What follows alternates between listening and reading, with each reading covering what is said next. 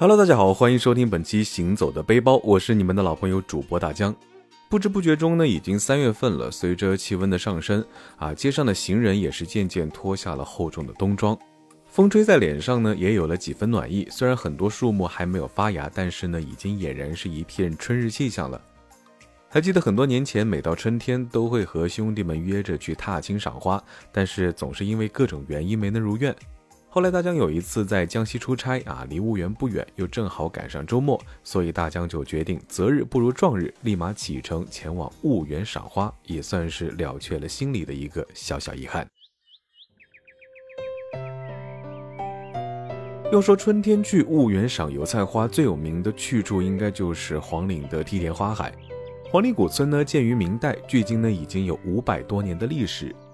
因为村庄坐落在山间，四周云雾缭绕，还有大片错落有致的梯田，所以呢也被称为梯云人家。现在的黄陵景区呢是国家四 A 级旅游景区，被网友评为全球十大最美梯田。每年的三月到四月呢都是最佳观赏期。虽然在大家的认知里，油菜花好像不是传统意义上的观赏花，但是呢十万亩黄灿灿的油菜花每年都会吸引大量慕名而来的游客。所谓春日赏花，夏日听雨，秋日观月，冬日踏雪。金灿灿的油菜花呢，在连绵起伏的梯田上肆意开放。油菜花从山顶开始，越过层层叠叠的梯田，一直延伸到很远的山谷。油菜花金绿花黄，嫩绿色的油菜花茎和金色的花朵融合在一起，一眼望去呢，就是一幅黄绿交织的花海，既不会觉得太过孤单，也不会过于的刺眼夺目。如果你仔细观察呢，会发现一朵油菜花是四片微薄的花瓣组成，简单又可爱。虽然油菜花的香味不如月季花、栀子花那样芳香扑鼻，但是呢，它也有一种独特的浓郁的香味。时不时呢，还能够看到在花间飞舞的蝴蝶和蜜蜂。走在油菜花海之间呢，一股春天的气息扑面而来，让人呢不自觉地感受到与大自然亲密接触的放松和舒适。除了梯田花海，其实当地特色的晒秋，有机会的话也千万别错过。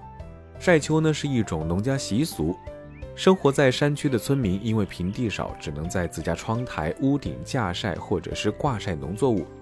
其实呢，不只有秋天能晒秋，只要阳光充足，一年四季都能晒。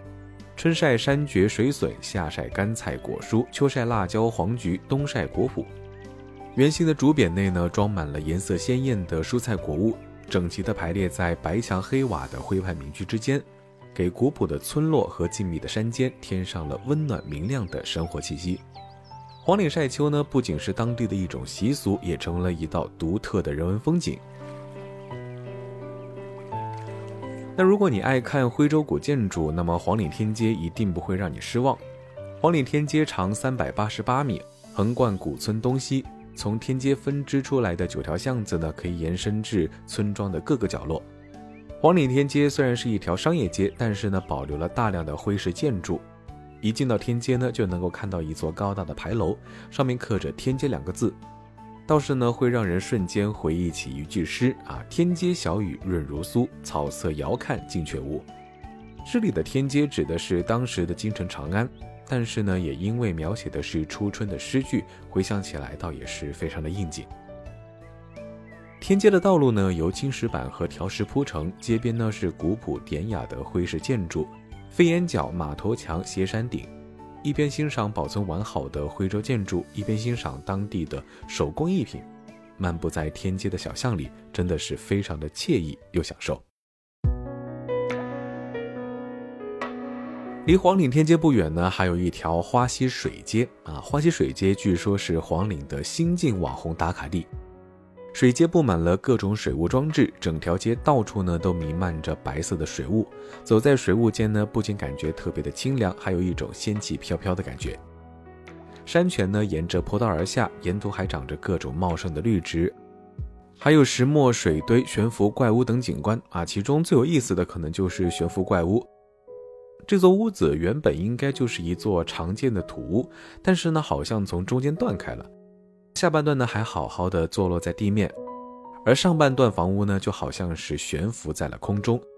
上下两端房屋的裂口之间呢，足足有大概一米左右的距离，但是呢，又看不见任何的连接和支撑的痕迹。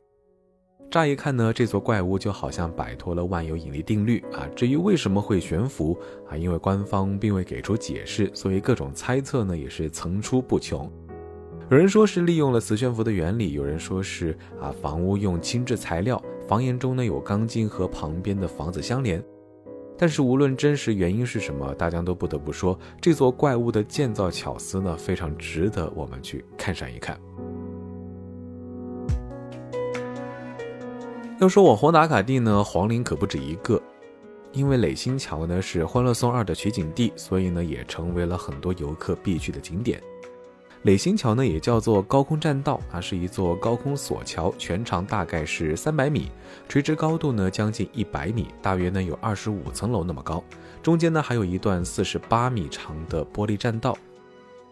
据说因为桥是悬空的，走在桥上呢会感觉特别的惊险刺激。一颗星可能不够，得要多垒几颗星才行，所以呢就命名为垒星桥。尤其是中间那一段玻璃栈道，很多人其实根本不敢站上去，只敢走旁边的木板道。啊，大家呢也是尝试着站上去走了几步，刚一站上去就感觉是心跳瞬间加速，走了没几步呢也就放弃了。啊，在这里呢，大江也是友情提示，恐高的朋友们还是谨慎尝试，毕竟太过惊险刺激就没办法安心欣赏风景了。站在垒星桥上眺望苍翠的远山，碧绿嫩黄的梯田，掩映在梯田树木之间的徽派建筑，还有一望无际的天空，黄岭美景可以尽收眼底。景区内呢，还有一座五显庙啊，这里呢其实也是《欢乐颂二》的取景地啊。据说现在还能够找到剧中角色关关谢童写下的许愿牌，因此呢也成了很多剧迷和情侣的打卡地。五显庙中供奉的五显神呢，是江西德兴婺源一带信奉的财神，啊，据说五显神原位是兄弟五人，宋代呢被封为王，因为封号中第一个字呢都是显，所以被称为五显神。这座庙呢规格不大，古色古香，庙旁边呢也挂满了许愿牌，香火还是挺旺的，很多人呢都在财神庙里求姻缘，啊，似乎有点进错了庙门的感觉。但是呢，其实每一个许愿牌上都承载了普通人的美好愿望啊，想必财神应该也不会介意吧。因为黄陵景区地处山区，酒店不多，但是民宿和农家乐呢都还挺有特色的。那如果你想吃地道的黄陵美食，那么农家菜一定是一个不错的选择。冬笋炒腊肉香味非常的浓郁，腊肉呢以瘦肉为主，配上新鲜的冬笋，香而不腻。红烧土鸡据说是用现抓的小土鸡啊，肉质鲜嫩，非常的入味啊。大江也是观察了下这道菜呢，几乎是每桌都光盘，堪称是下饭利器。爆炒野生小河虾口感非常的酥脆，一口一个，不用吐壳。据说每天都会有村民来卖这些新鲜小虾，所以呢可以保证非常的新鲜。爆炒黄牛肉呢味道丰富，牛肉滑嫩有嚼头，连辣椒和洋葱呢都非常的入味，辣中呢还带着一点点的酸，非常的开胃。最后呢，再喝上一口农家米酒，口味香甜啊。不过呢，因为度数不低，小酌一杯还是会有一种微醺的感觉。稍微有点醉意的时候呢，大家也是不禁打开了手机，和兄弟们聊起了近况。虽然青涩的岁月呢已经渐行渐远，生活也并不总是尽如人意，但是令人欣慰的是，大家的生活似乎都在越来越好。好了，本期节目到这里差不多就要告一段落了。非常感谢您收听本期《行走的背包》，我是你们的老朋友主播大江，欢迎大家关注我的微博“谦大江”，谦虚的谦，也欢迎大家关注我的抖音，搜索“大江浪啊浪”就能够找到了。今年春天你打算去哪里踏青赏花呢？有什么好的推荐吗？欢迎你在评论区里面留言。我们下期节目再见喽，拜了个拜。